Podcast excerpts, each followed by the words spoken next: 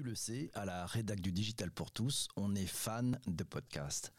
D'abord parce qu'on est, comme toi, des auditeurs gourmands de ces petites capsules audio qui nourrissent notre esprit grâce à de très belles surprises, mais aussi parce que le podcast, c'est addictif, c'est un rendez-vous avec une femme ou avec un homme, avec un duo, avec un pod de potes, un rendez-vous avec un collectif, un collectif qui a envie de faire connaître au plus grand nombre le contenu imaginé et conçu avec beaucoup d'amour. Et pourtant, pas simple d'émerger dans la grande piscine des podcasts avec des gros poissons qui squattent les premières places et occultent souvent les petits, les indépendants qui cherchent un peu de place au soleil eux aussi. Quelle communication pour les podcasteurs indépendants Comment s'y prennent-ils? Quelle stratégie gagnante Quels écueils éviter? On en parle tous ensemble ici avec des podcasteuses et des podcasteurs indépendants en mode open mic. On est sur Twitter Spaces. Avant de démarrer, je vais leur demander de se présenter chacun et je vais leur demander d'ouvrir leur micro. Ils sont présents avec nous. On va commencer par Louisa. Bonjour Louisa.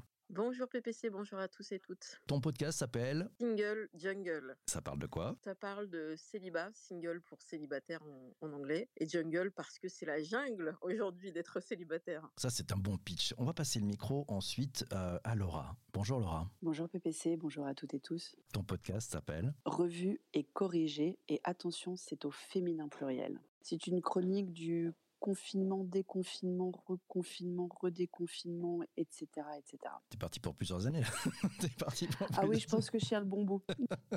je vais passer le micro ensuite à, à Estelle. Bonjour Estelle. Oui, bonjour PPC, bonjour à tous. Alors Estelle, ton podcast, ça s'appelle? Mon podcast, moi, c'est au masculin singulier, c'est Futur Chien Guide, et on y parle euh, de l'univers des chiens guides d'aveugles. Donc un petit podcast de niche, comme j'ai l'habitude d'en parler. Un petit podcast de niche, Futur Chien Guide. Bonjour à Yacine, c'est notre quatrième intervenant. Bonjour Yacine. Bonjour à tous. Yacine, ton podcast s'appelle? Mon podcast s'appelle J'aime jouer. J'aime jouer. Et, alors, le, ok, bah, tu peux nous le pitcher en quelques, en quelques mots? En quelques mots, J'aime jouer bah, s'intéresse à ceux qui aiment jouer aux jeux vidéo et surtout leur pratique, la pratique des joueurs et comment ils voient le jeu vidéo dans l'absolu. Ça, c'est du bon pitch. Alors, bon, là, ce que je viens de voir, c'est qu'avec euh, avec vous quatre, vous savez pitcher votre podcast. Mais là, ce n'est que le début. Moi, je voudrais vous poser euh, la question, hein, comment vous vous y prenez? Tiens, Louisa, tu t'y prends comment pour faire connaître ton podcast, pour organiser la communication autour de ton podcast? Les réseaux sociaux, évidemment, euh, et en premier lieu, Instagram. C'est comme ça que j'ai pu euh, créer une communauté euh, en partant de, de pas grand-chose, en fait. je me suis dit, avec les mots-clés célibat, on verra qui pourra me trouver. Donc très simple, toi c'est les réseaux sociaux, c'est Instagram. Estelle, de ton côté? Bah, Je rejoins Louisa, hein. c'est vrai qu'aujourd'hui la communication principale ça se passe sur Instagram. Moi c'est un petit peu particulier puisque j'avais déjà des comptes réseaux sociaux et j'ai lancé ensuite le podcast. Donc j'avais aussi déjà une communauté, mais avec le challenge de, euh, du coup, devoir transformer cette communauté euh, qui suivait euh, bah, des futurs chiens guides d'aveugles que j'accueille en tant que famille relais pour l'école des chiens guides de Paris, mais transformer donc ces personnes-là en auditeurs de mon podcast sur lequel j'accueille des familles d'accueil et des déficients visuels qui ont un chien qui les guide au quotidien. Et de ton côté, Yacine, tu, tu fais comment pour, pour faire connaître ton podcast? c'est délicat. Euh, les réseaux sociaux sont arrivés après, mais ce qui s'est passé surtout, c'est qu'à un moment donné, on a eu l'opportunité d'avoir des invités euh, prestigieux, entre guillemets, du monde du jeu vidéo, avec qui on a discuté de leur pratique à eux en tant qu'individus. Et là, on a existé. Et là, tu as commencé à exister. Je passe le micro à notre amie Laura. Laura, pour faire connaître Revue et Corrigé, tu t'y prends comment? Alors moi, c'est un peu particulier parce qu'à la base, Revue et Corrigé, c'était un blog que j'avais ouvert il y a déjà, euh, il y a déjà longtemps. J'étais d'abord une femme de l'écrit avant que tu ne m'inities au monde du podcast euh, PPC, puisque tout est grâce à toi. T'as vu, j'ai arrêté de dire ta faute. C'est beau, c'est beau, c'est grâce à moi, merci. c'est grâce à toi. Et, et donc, euh, j'ai écrit, en fait, moi, avant d'enregistrer, beaucoup. Donc, euh, évidemment, comme, euh, comme les autres podcasteuses et podcasteurs, c'est beaucoup les, les, réseaux sociaux. Et puis, je commence aussi, enfin, quand ça fait du sens, quand il y a un lien avec ma newsletter qui est sur un sujet un peu plus professionnel quand même, ça m'arrive aussi de, de la faire connaître à travers la newsletter. Ça, c'est la bonne pratique. C'est quoi les trucs qui nous prennent du temps et qui servent à rien en fait? Bah En fait, je sais pas très bien ce qui sert et ce qui sert pas. Enfin, je suis, pour être très honnête, euh, je, je trouve que tant que tu es petit, tant que tu n'as pas atteint la masse critique, c'est assez compliqué de, te rendre compte de l'impact de ce que tu fais. Moi, typiquement, au début, je n'avais pas du tout investi Instagram. parce que c'est pas mon réseau de prédilection. Moi, je suis plus à l'aise sur, Twitter. Et, puis voilà, tout, le monde m'a dit non, non, mais il faut absolument que tu te mettes sur Instagram. Et mmh, alors autour de, certains mots-clés qui sont quand même très, très, très, très utilisés en ce moment, parce que parler du, du Covid en ce moment, je suis pas la seule. Hein. Donc pour émerger, c'est pas évident. Mais effectivement, j'ai commencé à avoir quelques personnes qui, qui réagissent. Pour moi, le plus difficile, c'est ça, c'est rester concentré tout en essayant quand même des choses sans avoir forcément de retour. Le fameux test and learn, c'est bien parce que je teste, mais je ne learn pas grand-chose. Yacine, quels sont les écueils à éviter selon toi? Ah, Le temps passé, en fait, le temps passé à fabriquer les éléments de communication sur Instagram, sur Twitter, peut être assez terrible et au dépend de la fabrication du podcast, de son contenu et de l'alchimie que tu peux avoir au sein du podcast. Euh, donc c'est cet équilibre, moi, qui me semble le plus délicat, parce que ce qui compte, ça dépend des gens, mais ce qui compte pour nous, c'est plutôt fabriquer quelque chose qui est intéressant, dans lequel on passe du bon temps, mais pas passer notre temps à jeter dans un puissant fond de l'énergie. Parce que les réseaux sociaux actuellement, il est difficile de déterminer s'il y a un retour sur investissement en fonction de ce qu'on fait. Estelle, de ton côté, tu, tu partages les propos de Yacine? Oui, je partage les propos d'Yacine. Il y a quelque chose dont on n'a pas beaucoup parlé. C'est on parle beaucoup de ces réseaux sociaux, mais c'est aussi comment on interagit sur les réseaux sociaux. Parce que j'ai beaucoup appris sur la communication des podcasts via d'autres podcasteurs et il y a le syndrome de la femme sandwich qui, m'a un peu atteint, à savoir qu'on est tellement fier de ce projet au début qu'on ne parle que de ça au risque de, de saouler tout le monde en fait. et donc il faut engager les discussions, engager les conversations pour, pour, avoir, pour donner envie de faire connaître son podcast, donner envie et les clés de compréhension pour que les gens appuient sur écouter. Pour que les gens appuient sur écouter. Tiens, Louisa, de ton point de vue, quels écueils éviter? L'écueil pour moi, c'est aussi d'être trop parfait, c'est-à-dire qu'on veut être le plus inclusif possible, je pense. Et à mon niveau, j'ai voulu faire en sorte d'avoir des sous-titres de façon à ce que les personnes malentendantes puissent aussi accéder à toute cette richesse. Et en fait, les sous-titres, c'est long, c'est très très long à faire. On n'a pas aujourd'hui, on est en 2021, zut, on n'a pas de solution pour avoir un transcript parfait de ce qu'on dit dans nos podcasts. C'est fou. Et donc, il m'est arrivé pour un podcast, notamment un épisode qui faisait deux heures, de me dire mais comment je fais C'est deux heures de conversation, je sais pas si tu te rends compte? Donc ça te prend combien de temps pour quand tu as deux heures de conversation pour les transcripts qui sont d'ailleurs imparfaits, je crois, hein, si on essaie de les faire, ça, ça prend combien de temps? Ça a pris un temps fou, donc j'ai arrêté de compter. mais ne serait-ce que tu sais, pour les, premières pastilles qu'on fait, on fait par exemple un extrait de 30 secondes ou une minute pour donner envie sur les réseaux sociaux. Moi, pour une minute de transcript propre, je vais en avoir pour au moins une demi-heure à une heure. Et ça rapporte quelque chose, ça ou pas? Enfin, ça, te fait des vues en plus ou c'est juste toi dans ta capacité d'écriture en disant tiens j'ai aussi envie de sous-titrer les choses pour les rendre plus accessibles? Très honnêtement, quand j'ai vu que 75% des vidéos sur les réseaux sociaux et sur Internet étaient écoutées sans le son, regardées sans le son, non pas qu'on ait que des personnes malentendantes, pas du tout, c'est que les gens n'ont pas forcément la possibilité de mettre des écouteurs, ils sont dans les transports, ils sont dans la rue, etc. Et donc, il est important qu'ils voient des mots-clés qui leur décrivent un petit peu de quoi ça parle en fait cette vidéo. Et donc oui, plusieurs personnes m'ont dit, tu as bien fait de mettre les sous-titres. moi, je ne lance pas toujours le son, donc là au moins j'ai vu de quoi ça parlait et j'ai pu y revenir plus tard. Donc oui, c'est important de le faire. Quand on, crée de l'audio, des capsules de balado-diffusion, il faut aussi penser à l'écrit. C'est ça, la, leçon. Eh oui, c'est indispensable. Tiens, je vais passer le, micro à, Estelle qui va rajouter quelque chose. C'est vrai que moi, en étant en plus dans le monde inclusif, du handicap, de la déficience visuelle, c'est aussi quelque chose auquel j'avais pensé. Euh, parce que bah, c'est indispensable de rendre euh, bah, ce qu'on produit, en tout cas pour moi, j'ai un peu la même valeur que Louisa, un peu tout le monde. Et euh, alors moi, j'ai pas, j'ai pas encore passé le cap des sous-titres et de la retranscription sur l'ensemble des épisodes. mais j'avais aussi un, blog par, par où tout est, a commencé un peu comme Laura. Et donc, c'est l'article sur le blog que moi je fais en plus et qui me prend du coup du temps. Euh, mais voilà, c'est vrai que c'est pas forcément évident. Yacine, de ton côté? Euh, Les sous-titres sont intéressants. Après, ça dépend de la cible qu'on a. Euh, on a tendance, quand on a un podcast, à vouloir le diffuser à tous et pas être dans une vision marketing avec un tunnel de, conversion sur des, des, pistes spécifiques et des individus spécifiques. C'est pour ça qu'on arrose les réseaux sociaux. Et du coup, parfois, c'est pas très précis. Je trouve que c'est très bien d'inclure en mettant les sous-titres. Ça prend un temps énorme. Moi-même, j'ai mis le chapitrage récemment sur un épisode Et avec un retour sur expérience de mon Discord, de mes auditeurs, j'ai vu que personne n'en avait bénéficié, à part un seul qui écoute les podcasts sur une plateforme euh, indépendante en fait. Lui a pu voir le chapitrage, bénéficier de, des interactions, mais personne d'autre ne l'a vu. Sur Spotify, ça a été effacé par exemple.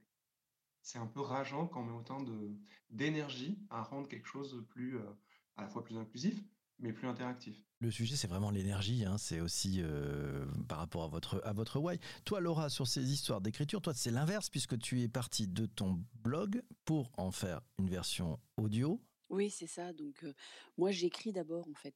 moi, j'ai pas d'invité. c'est un, podcast très intimiste. alors, c'est des épisodes courts. Hein, je, je fais pas une heure ou deux heures d'émission. C'est des podcasts, des, épisodes qui durent entre 4 et, je crois que mon plus long fait 10 minutes sur un, sujet assez, assez développé.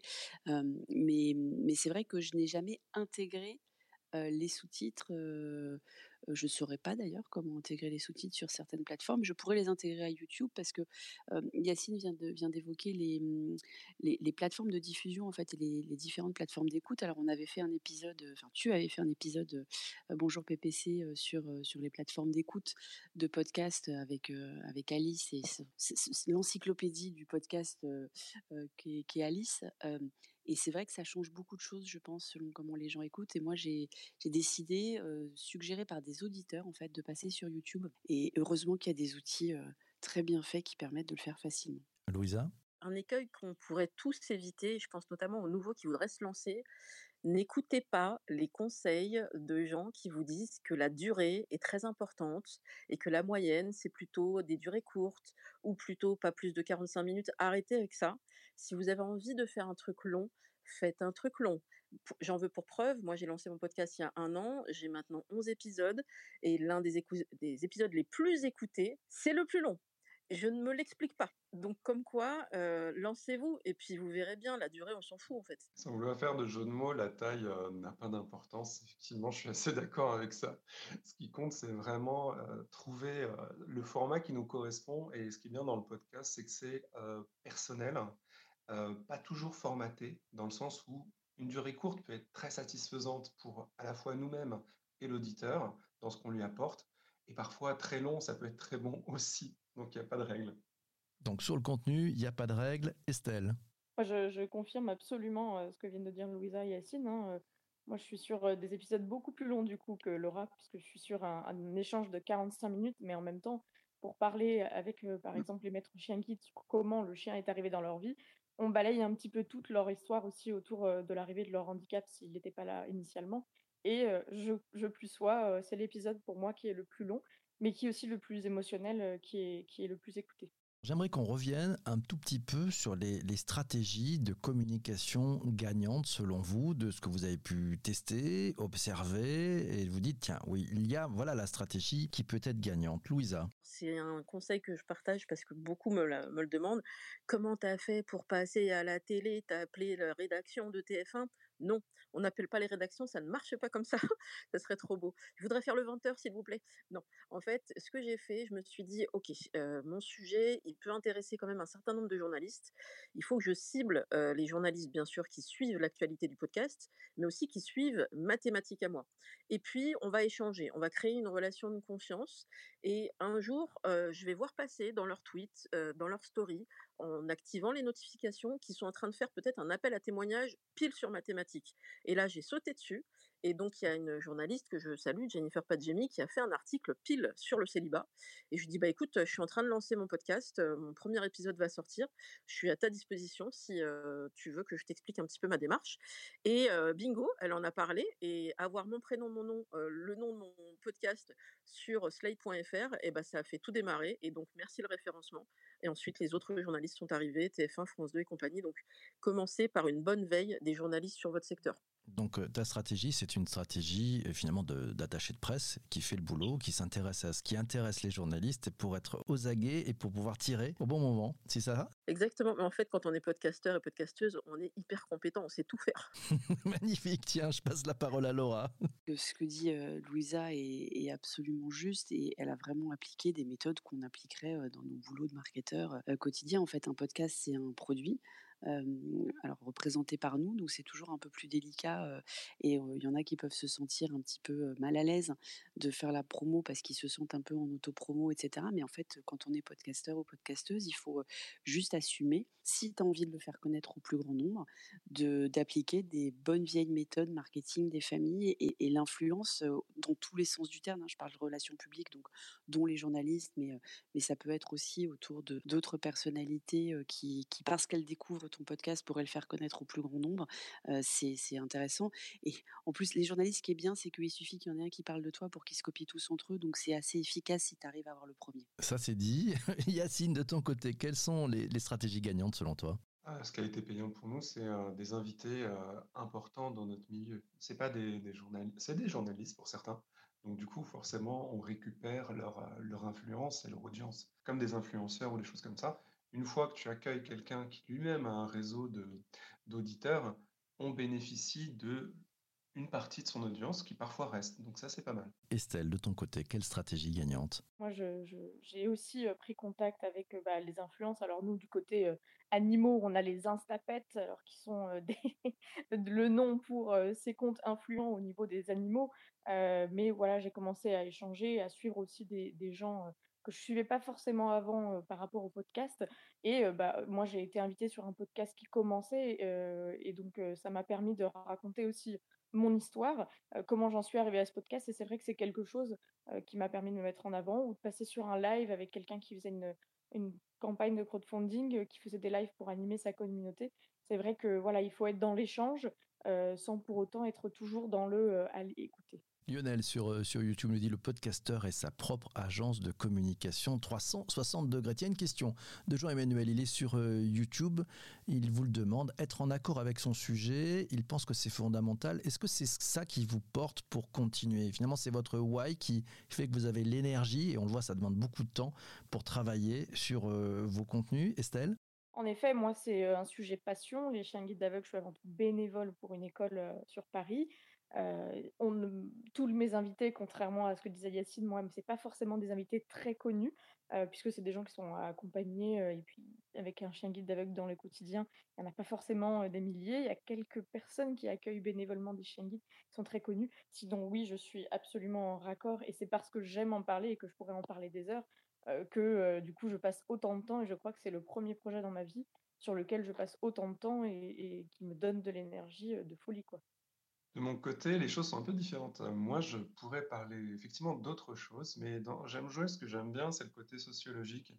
J'ai des gens qui sont joueurs et je me pose toujours la question, pourquoi ils jouent à ça? Pourquoi ils jouent à tant ces trucs-là? Est-ce que moi je le ferais pas, en fait? Et, euh, le retour que j'ai des, euh, des gens qui sont autour de ma table, on est 6 à 10, est toujours gratifiant et j'ai un deuxième retour qui lui me nourrit beaucoup et qui me pousse à continuer, c'est celui de la communauté. On a créé justement un Discord à ce sujet, qui eux régulièrement renvoient la balle, me redonnent de l'énergie, me disent qu'est-ce qu'ils ont trouvé d'intéressant. Et ça, je trouve ça épatant. La force de la communauté est important, ça. Laura, de ton côté Moi, c'est un petit peu différent, puisque moi, j'ai pas un podcast à, inviter. C'est vraiment, euh, je, partage mes réflexions euh, qui sont parfois un peu complexes dans ma tête avec euh, tout ce qui se passe depuis le 17 mars 2020, euh, plusieurs fois par semaine. Et, et ce qui est génial, c'est...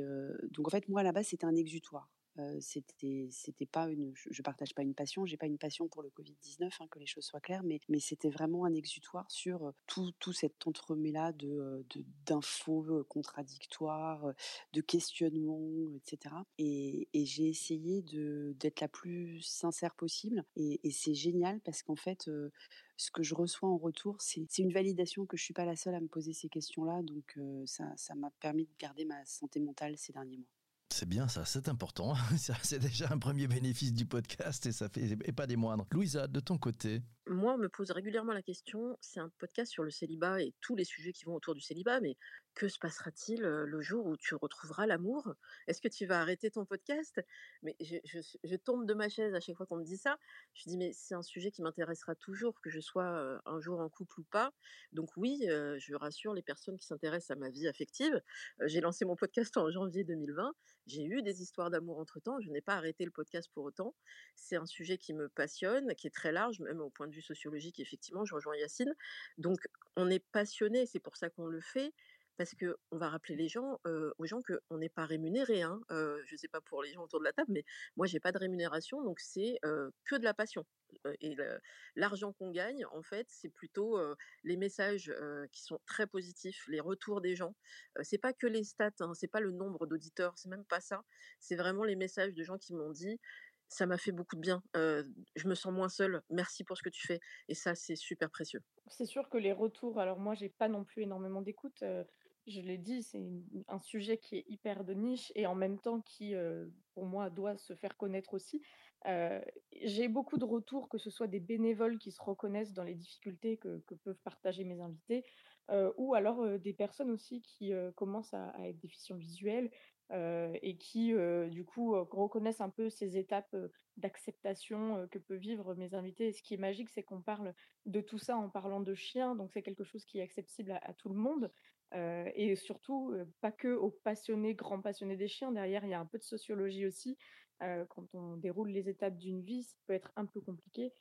Et c'est tous ces retours-là sur bah, j'ai découvert ce que c'était qu'un chien guide d'aveugle un peu dans cet univers méconnu de tous ces gens qui s'agissent derrière, qui est magique à recevoir de sa communauté.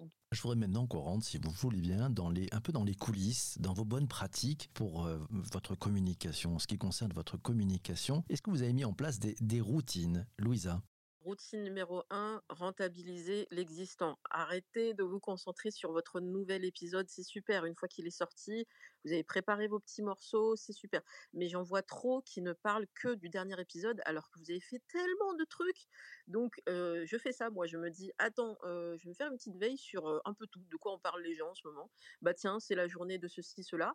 Bah justement, j'ai parlé de ça dans l'épisode 1 ou dans l'épisode 3 où je vois que d'autres podcasts parlent du sujet que j'ai évoqué en, il y a quelques mois et qui est toujours d'actualité, hop, je rebondis. Donc, rentabiliser le catalogue, ça c'est une bonne pratique. Ouais, on rentabilise le catalogue, on fait du service après-vente aussi, donc c'est ça que j'entends, c'est une bonne pratique à gagner. Merci beaucoup Louisa. Laura, de ton côté? Moi j'ai une routine très très carrée sur la création en fait de tout ce qui va accompagner le podcast sur les réseaux sociaux, de façon à ce que ça me prenne le moins de temps possible. Donc j'ai je peux rien automatiser parce que c'est tout se passe autour du visuel qui va illustrer le, podcast. Et mais bon, j'ai créé un, template pour Instagram, qui devient en plus du coup ma pochette d'épisode puisque moi j'ai décidé depuis cette saison 2 d'avoir une pochette d'épisodes différente euh, du podcast parce que c'était ma tête et que franchement, je suis à 200 et je plus de 220 épisodes aujourd'hui, donc euh, euh, ça faisait beaucoup, beaucoup ma tête quand elle sur les plateformes, je trouvais. Et, et, donc, je me suis fait vraiment une routine très claire de, j'ai des heures de publication très précises, etc. pour, pour aussi créer la récurrence. Mais je prends le type de Louisa, j'adore. Ça m'est arrivé une seule fois de, rebondir auprès de quelqu'un avec un vieil épisode, entre guillemets, mais je pense que je vais faire ça de plus en plus des routines, j'en ai pour la publication forcément. après, je rejoins, Louisa. On vient d'avoir notre centième épisode aujourd'hui. ça serait quand même dommage de passer son temps à dire: «Hey, regardez le nouvel épisode, écoutez-le», alors qu'on a, un catalogue, hein, qui pourrait être mis en valeur et et du coup, la bonne pratique pour nous, c'est qu'on va se mettre effectivement à le valoriser. Pareil. C'est Lionel qui nous dit sur YouTube, ça sent le no-code. ça sent le no-code sous Figma. Exactement. Estelle, de ton côté, quelles sont tes, routines? Alors moi j'ai des routines pour la publication, pour, euh, pour faire savoir, euh, ben, pour communiquer sur le dernier épisode. Je retiens Louisa aussi, je vais peut-être me pencher sur mes 15 premiers épisodes et plus que sur le dernier. Euh, mais j'ai aussi des routines en amont, puisque moi j'ai un podcast avec des invités, du coup qui sont pas forcément des gens qui écoutent eux-mêmes des podcasts, ou qui ont déjà participé à, l'enregistrement d'un podcast. Donc il faut aussi que je les guide à chaque étape. Alors il y a le prendre la date, mais il y a aussi le qu'est-ce qu'on va discuter, comment on va se connecter. Et donc j'ai aussi, un... alors j'ai pas automatisé, ça s'automatise pas, mais en tout cas j'ai fait la liste, la checklist que je suis judicieusement pour ne rien oublier. Et elle va de envoyer et fixer une date et envoyer un mail à s'assurer que mon invité a un verre d'eau. Et derrière, il y en a une toute autre pour bah, du coup la communication sur les réseaux sociaux. là, je rejoins un peu Laura pour choisir bah, la couverture et les choses comme ça en fonction des photos de mes invités. Du coup. On a en fait une nouvelle routine en dehors de la publication sur les réseaux sociaux. Il y a quelque chose qui est arrivé et qui va avec ce que j'avais dit auparavant, c'est-à-dire d'où vient l'énergie. notre communauté a commencé à grandir à notre surprise et à notre satisfaction. Et dans les routines de publication maintenant, à chaque épisode de podcast, on a nos auditeurs qui essaient de sélectionner des jeux dont on a parlé et qui les diffusent sur Twitch en fonction de chaque épisode en fait. Et ça, c'est très intéressant parce que nos auditeurs mettent en avant notre podcast à chaque épisode maintenant, euh, sans qu'on ait à le faire presque. Enfin, je communique avec eux par contre. Ah, c'est pas mal, ça c'est la force de la communauté. Louisa Il faut qu'on pense à la communication bien en amont. Je pense qu'on le fait tous autour de la table, mais par exemple, lors de l'enregistrement, on pense euh, en début ou plutôt en fin, c'est plus sympa, de faire des photos euh, qui vont permettre après de faire un petit teasing en disant bah justement bientôt je vous prépare un épisode. Donc ça peut être des photos avec l'invité bien sûr, mais ça peut être aussi les photos du décor. si on a fait ça dans un décor un peu différent, un autre studio, un autre endroit ou chez la personne, si bien sûr elle est d'accord. Et donc là, les gens se disent ah il y a quelque chose qui se prépare, c'est plutôt cool. Ou alors on n'a pas envie de faire du teasing, c'est possible aussi. On veut juste se garder ça pour le jour de la diffusion, plutôt que uniquement un extrait sonore. On pourra mettre aussi une photo de bah, de l'invité qui sera ravi de la partager à sa communauté. Et là c'est win-win. Et moi aussi, je commence de plus en plus à, partager les coulisses, en fait. Euh, euh, bah, alors moi, j'enregistre beaucoup à distance en ce moment, mais euh, rien que d'avoir une petite photo du micro ou du logiciel de montage en disant, bah voilà, je travaille pour vous, j'ai hâte de vous le dévoiler. C'est vrai que ça fait beaucoup, ça fait cet effet teasing et moi, je ressens que ma communauté a hâte de pouvoir deviner, puisque j'ai une petite routine que j'ai fait sans le savoir il y, a, il y a plus d'un an en commençant le podcast, qui est de faire deviner la veille quel va être mon invité Et moi, je, demande ça systématiquement sur Instagram avec des petits quiz où ils devinent leur âge. Est-ce que c'est un maître déficient visuel Est-ce qu'il a telle race de chien Etc. etc. Et ça, je trouve ça très engageant et j'ai toujours beaucoup de réponses de ma communauté sur Instagram sur ces questions-là. Mille merci à Louisa, à Laura, à Estelle et à Yacine. Merci à, vous quatre d'être intervenus ce matin, nous avoir donné vos trucs, vos astuces, vos stratégies, les écueils à éviter concernant la communication des podcasts. Merci aussi à toi d'avoir écouté cet épisode du podcast jusqu'ici. Je te remercie de ton écoute, je te remercie de ta patience. Merci de t'être abonné. Si tu aimes ça, tu peux partager auprès de toi. Il y a un petit bouton sur ta plateforme de balade diffusion qui te permet de, ouais, de faire connaître, de faire rayonner ce podcast. Et puis si tu es sur Apple Podcast, tu connais la tradition, 5 étoiles minimum, et puis maximum d'ailleurs, un commentaire, ça fait toujours du bien. Je te laisse, j'ai rendez-vous avec celles et ceux qui sont présents sur YouTube, sur Twitter, sur Twitch, et avec nos invités, on va continuer la conversation. D'ailleurs, profites-en, dans les notes de bas d'épisode, tu as un petit lien pour t'abonner sur YouTube, profites-en, tu cliques, tu verras. Sur YouTube, c'est du live, on se retrouve très très vite. Mille merci de ton temps, passe un excellent week-end. Je te donne rendez-vous lundi, on va parler d'un sujet merveilleux, mais enfin, tu, tu verras, abonne-toi, tu verras, c'est beaucoup mieux. Ciao